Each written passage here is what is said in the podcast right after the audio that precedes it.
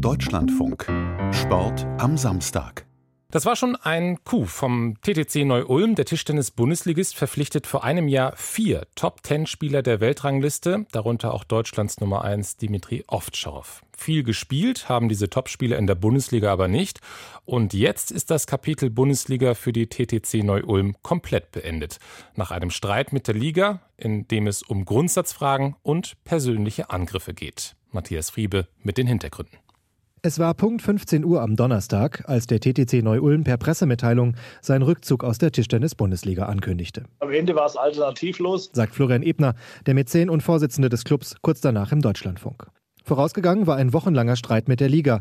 Deren Geschäftsführer Nico Stehle bedauert den Rückzug der Neu-Ulmer zwar, sagt aber im gleichen Atemzug, der Verein hat aber schon mehrfach gezeigt, dass es ihm primär gar nicht um den Wettbewerb in der Liga geht, sondern lediglich um den Pokal und die Champions League. Er respektiert durch seine vorsätzlichen Verstöße die Liga auch nicht als Institution, die ihre Regeln schützt. Auslöser des Streits: zwei Spieler des TTC Neu-Ulm, der schwedische Vizeweltmeister Truls Möregar und die Nummer 8 der Welt Lin Junju aus Taiwan, haben für ausländische Vereine gespielt, obwohl die Wechselfrist im Januar schon abgelaufen war. In anderen Ländern ist es möglich, dass Topspieler für mehrere Vereine international gleichzeitig spielen können. In Deutschland sorgen sich die Verantwortlichen aber, dass dadurch die Identifikation zur Liga eher noch sinken könnte.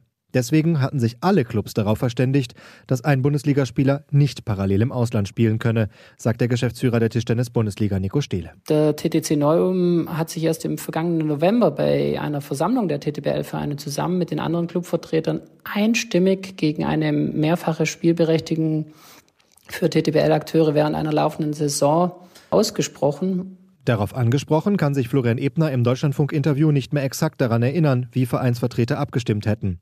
Dass die Neu-Ulmer gegen die Regeln verstoßen haben, bestreitet Ebner aber nicht. Ihn stört die Strafe, denn die Bundesliga hat beiden Spielern nicht für die aktuelle Bundesliga-Saison die Lizenz entzogen, die für Neu-Ulm wenig relevant ist, sondern die Liga hat beide Spieler für zehn Spiele in der kommenden Saison gesperrt.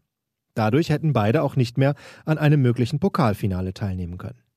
TTBL-Geschäftsführer Stehle begründet das so. Ein Entzug der Spielerlizenz würde keinerlei spürbare Strafe darstellen, da die Spieler aufgrund ihres Einsatzes in ausländischen Ligen ohnehin keine Spielberechtigung mehr für diese Saison besitzen können. Ah, finde ich, finde interessant. Ja, sie würde ich aus Sicht der Liga genauso sehen. Entgegnet Florian Ebner, als er von dieser Begründung hört. Seiner Meinung nach geben die Regeln diese Sanktion aber nicht her. Die haben einfach Fehler in ihren Verträgen. Die Zehn-Spielesperre in der kommenden Saison gefährde die Planungssicherheit des Vereins, sagt Mäzen Ebner. Die oberste Maxime für uns war, wir wollen den Truls Morigard und den Lind nicht verlieren. Und wenn wir äh, sechs Wochen oder acht Wochen warten müssen, bis sie eine Entscheidung haben, dann ist einfach zu befürchten, dass sie weg sind. So lange dürfte ein anstehendes Schiedsverfahren dauern, das die Rechtmäßigkeit der Sperre klären soll. Der frühere Handball-Nationaltorhüter Andreas Thiel ist der Vorsitzende des Schiedsgerichts. Auf Deutschlandfunk-Anfrage teilt er mit, er wisse davon bisher nur aus den Medien, eine Klage sei bei ihm noch nicht eingegangen. Das Schiedsverfahren ändert aber nichts daran, dass Neu-Ulm ab der kommenden Saison nicht mehr in der Bundesliga spielen wird.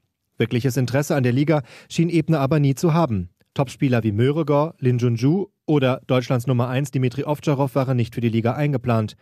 Vize-Weltmeister Möregor kommt mit drei Einsätzen in 18 Partien bisher noch auf die meisten Spiele der Stars. In der Liga spielen in der Regel drei junge russische Spieler. Die Topspieler sind vor allem in der Champions League angetreten und dort will der Club auch weiterspielen. Die maximal acht Termine im Jahr lassen sich gut im vollen Wettkampfkalender der Superstars unterbringen. Und die Regeln der Europäischen Tischtennisunion ETTU geben auch her, dass Neu-Ulm sich den Platz allein durch die guten Vorleistungen, wie das Halbfinale in diesem Jahr, sichern kann. Wir müssen unsere Meldung, die wir an die ETTU schicken, über den DTTB schicken und die leiten das dann weiter. Und da haben wir aber schon eine mündliche Zusage von der jetzigen Präsidentin, der Claudia Herwig, dass wir mitspielen können. Die angesprochene DTTB-Präsidentin Claudia Herwig bestätigt diese Zusage noch nicht, sondern formuliert deutlich zurückhaltender.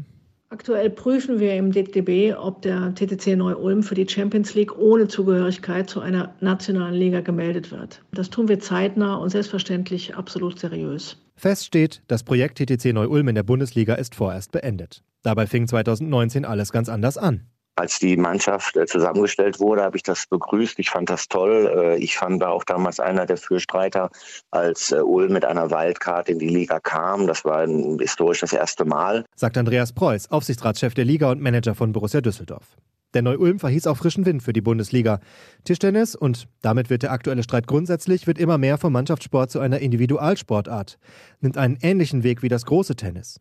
Lukrative neue Turnierserien entstehen, große Namen wie Ovtcharov oder Möregor sind international bekannt und können sehr gutes Geld verdienen, anders als mit der Mannschaft in der Liga. Dort gibt es zu viele Spiele für zu wenig Aufmerksamkeit.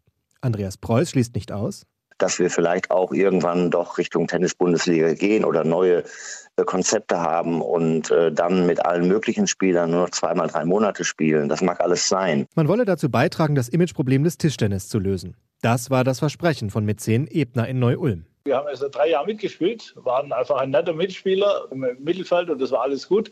Jetzt dieses Jahr kommen wir mit Ambitionen, verpflichten Topspieler und auf einmal haben wir Windstärke 6 gegen Wind. Und den hat Florian Ebner aus Düsseldorf ausgemacht, von Andreas Preuß. Der Aufsichtsratsvorsitzende. Also an der Stelle sind wir ja auch konkret und auch deutlich, nehmen auch kein Blatt vor den Mund. Ebner sieht einen Interessenskonflikt, weil Preuß seit vielen Jahren noch Manager von Borussia Düsseldorf ist. Auch in der deutschen Fußballliga kennt man das. BVB-Boss Hans-Joachim Watzke leitet auch den Liga-Aufsichtsrat.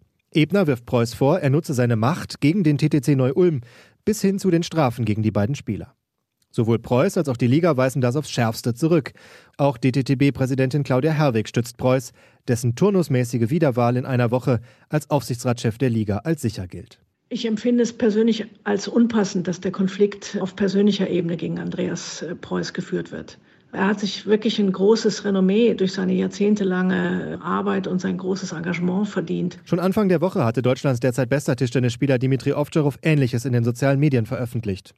Er sei aus allen Wolken gefallen, sagte Preuß dazu im Deutschlandfunk. Mein Handy ist fast explodiert, weil ich natürlich diese Nachrichten bekam und ja, ich musste erstmal meine, meine Gedanken ordnen, weil ich davon mehr als überrascht war. Das ist noch positiv ausgedrückt. Auf darauf löschte den Post zwar und veröffentlichte ihn nachher in veränderter Form neu.